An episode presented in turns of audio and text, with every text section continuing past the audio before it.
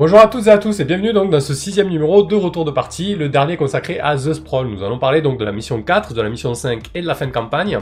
Ça va être très intéressant. Je rappelle que vous pouvez soutenir la chaîne en aimant la vidéo, en la partageant, en la commentant. Si vous n'êtes pas encore abonné, cliquez sur le petit bouton rouge en bas de la vidéo avec la cloche qui permet de recevoir les notifications. Vous pouvez aussi soutenir la chaîne avec euh, un aspect plus pécunier via Tipeee ou Paypal. Les liens sont aussi en description de la vidéo.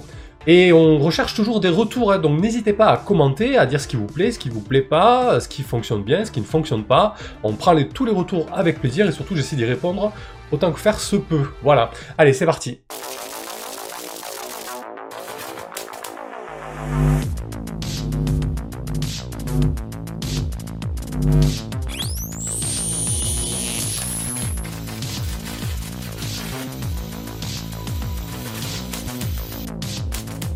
Alors, concernant la mission 4, qui s'intitulait donc le sauvetage de Zori, ben, je me suis tout simplement emparé euh, d'une envie d'un joueur et de l'équipe, puisqu'en fait Zori Tramara euh, était le mentor de euh, la reporter, Misty, un mentor qui a été enlevé suite à un 6 moins de la reporter lorsqu'elle a cherché des nouvelles infos pour son enfer. Eh ben, je me suis emparé de ça et, j'ai bien vu que là-dessus il y avait quelque chose à jouer, que les joueurs ça les intéressait. Donc quand je leur ai dit que c'était la conséquence du 6 en fait, j'ai montré un flingue à venir, hein, le canon d'un flingue, disons, en termes de move de maître de cérémonie. Là, on s'est posé un petit peu, on a dit bon, qu'est-ce qu'on fait? Est-ce qu'on le gère avec un seul jet via la conduite d'une opération ou est-ce qu'on prend le temps de faire une mission? Ben Là, presque unanimement, les joueurs ont dit non, ça, mérite une mission, il faut qu'on s'en occupe vraiment. Tout ça pour dire que vraiment, si les joueurs s'intéressent à un pan du jeu, de la campagne en cours, il faut pas les en priver, il faut vraiment pas s'en priver pour le bien de la table. Monter une mission à ce pro, je me suis rendu compte que finalement c'est pas si compliqué que ça. Les directives sont à peu près toujours sur le même schéma, euh, les rebondissements on peut vite en trouver, le casting là a été tout fait. Il y avait Zori Tramara qui était la cible, le colis enlevé, enlevé par une des hypercorporations qui ne voulait pas que l'affaire de la reporter éclate. J'avais plus qu'à trouver une troisième partie, les truands euh, commandités par euh, la corporation, et c'est parti. Et les truands, ils étaient déjà tout vus, puisque c'était une menace que les joueurs avaient déjà croisée. Hop, tout s'entremêle, et on a une mission toute prête. Donc c'est faut pas se sentir dépassé à dire oula, euh, ça va partir en impro total. Au début, j'avais un peu peur et puis finalement, euh, ça s'est bien goupillé. Bon, à ma charge, ce qui était cool, c'est que ça arrivait en fin de session, donc j'ai eu quand même le temps de préparer la mission à venir, en fait. Donc ça, c'était plutôt pas mal. Qu'est-ce qui était intéressant aussi sur cette mission? Au-delà de la construction qui était très simple, hein, il y avait quatre directives. Trouver Zori, sauver Zori, quoi pas besoin de plus. Hein. Surtout, euh, ne pas priver l'envie des joueurs. Franchement, quand les joueurs sont motivés à s'emparer de quelque chose, il faut leur donner quoi. Et surtout quand le jeu vous le permet, là je veux dire avec The Sprawl tout est fait pour que ce soit possible de manière fluide et surtout que vous n'ayez pas entre guillemets de, de, scénario à prévoir. Parce qu'en fait la seule chose que vous prévoyez c'est euh, les belligérants et les directives. Et après, ça roule tout seul, euh, les jets se font. Et d'ailleurs, euh, moi, je m'étais posé la question s'il fallait faire jouer la manœuvre, obtenir le taf et se faire payer. J'en ai discuté avec Elren, donc l'éditeur et le traducteur en France, il me dit oui, du moment que c'est une mission, il faut faire ces moves-là. Et effectivement, jouer ces moves-là, ça fait vraiment passer l'action à mission avec toutes les implications que ça peut avoir en fait. Parce que du coup, les joueurs, eux, peuvent gagner de l'XP via les directives, mais peuvent aussi gagner des crédits qui traduisent la réputation qu'ils ont au sein de la Corda. voilà, ils forgent leur réputation, hein, souvent euh, le mentor d'un des membres de l'équipe au final. Donc il ne faut pas hésiter à jouer, euh, obtenir le taf et se faire payer.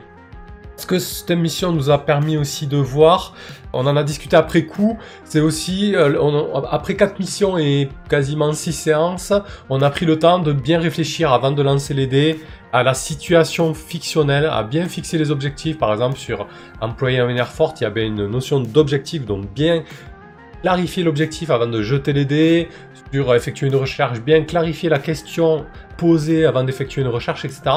Je veux dire, euh, c'est rappelé dans le bouquin, mais il ne faut pas jeter les dés précipitamment. Il faut jeter les dés qu'au moment où on est sûr de la fiction et des objectifs et que tout ça est très clair en fait. Et là on jette les dés. Et là on va pouvoir facilement rebondir sur les résultats parce que tout est très clair.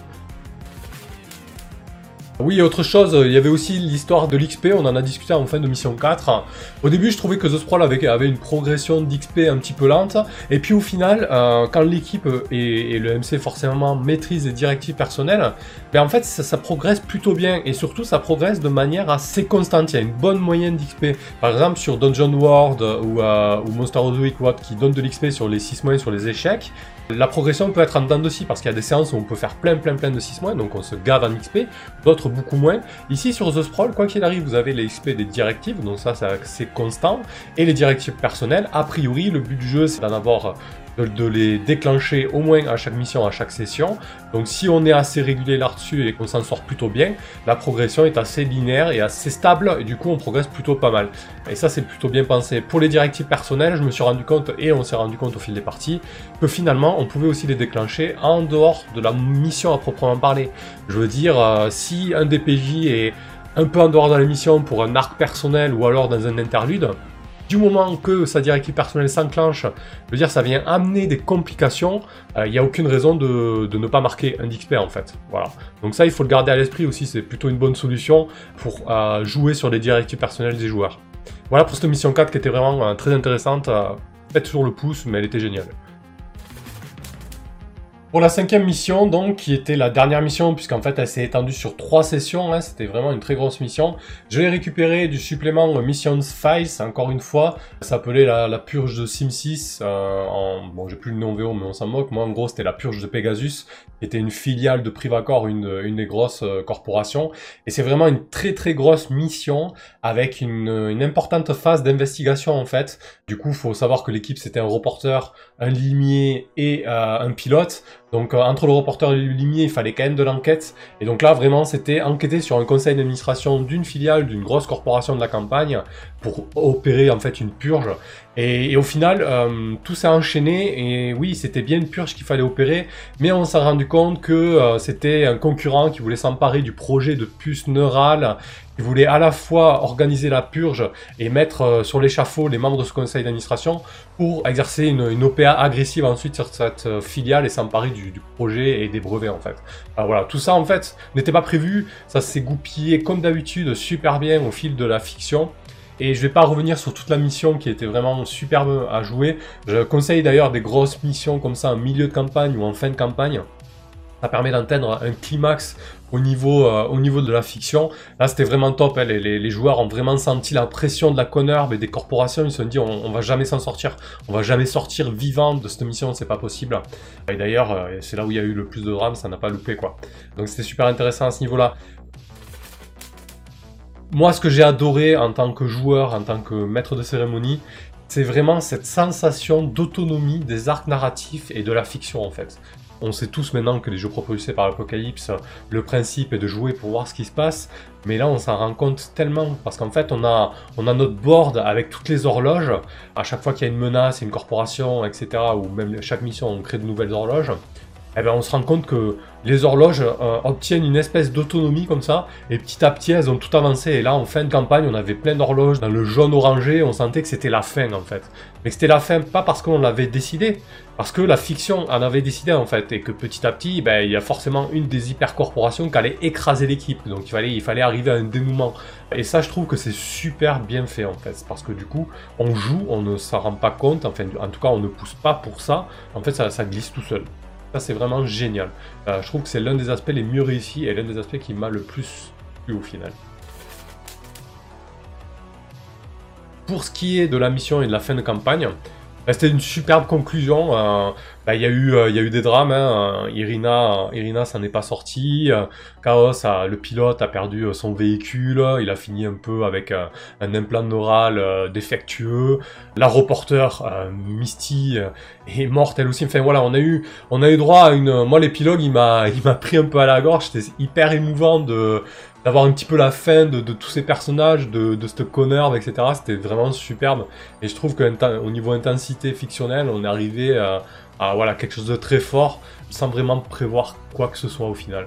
Et je trouve que du coup, le fait d'avoir une reporter était vraiment sympa. Au début, je me dis, waouh, il a pris le reporter, c'est pas un livret facile à jouer pour une première campagne. Ça risque d'être compliqué et tout. Et puis au final, euh, sans que le joueur ne prenne trop de place ou le personnage prenne trop de place, ben, le reporter et son affaire ont quand même porté la campagne et nous a guidés sur un, un sujet super intéressant. Donc à chaque fois, les missions étaient liées de près ou de loin à son affaire jusqu'à que tout explose. Et l'affaire a éclaté, bien évidemment, et c'était génial, quoi. Vraiment une, belle réussite, euh, un bel épilogue. C'était vraiment super. En 10 séances, super calibré, ça dure pas des plombes, euh, au top, quoi. Voilà donc pour ce sixième numéro de retour de partie, j'espère qu'il vous a plu. Nous en tout cas, on a pris un plaisir énorme sur cette campagne de The Sprawl, cette première saison, oui première saison car il y a quand même de fortes chances qu'on y retourne pour une saison 2, peut-être dans Neo Shanghai, peut-être pas, on verra, on ne sait pas trop encore. Mais quoi qu'il en soit, moi j'ai adoré découvrir ce jeu. Je trouve qu'il tourne superbement bien, il est vraiment bien calibré. Voilà, si on, respecte bien les principes, si on fait vraiment du jeu à mission, il tourne super bien. Et en plus de ça, contrairement au, en première lecture à ce qu'on peut penser, à dire oui, c'est que de l'action, c'est que du jeu à mission, pas vraiment. Si on prend le temps de poser l'ambiance, de, de prendre le temps entre les missions comme je l'ai fait avec des interludes, on peut développer du drama, on peut développer des relations, etc. Il est vraiment très très bien. Un jeu à essayer. Par contre en campagne, c'est vrai que pour l'avoir joué un petit peu en one shot, le temps est beaucoup plus condensé, c'est un peu plus compliqué. Euh, voilà, j'espère que ça vous a plu. À très bientôt sur la chaîne pour les lives et pour les vidéos.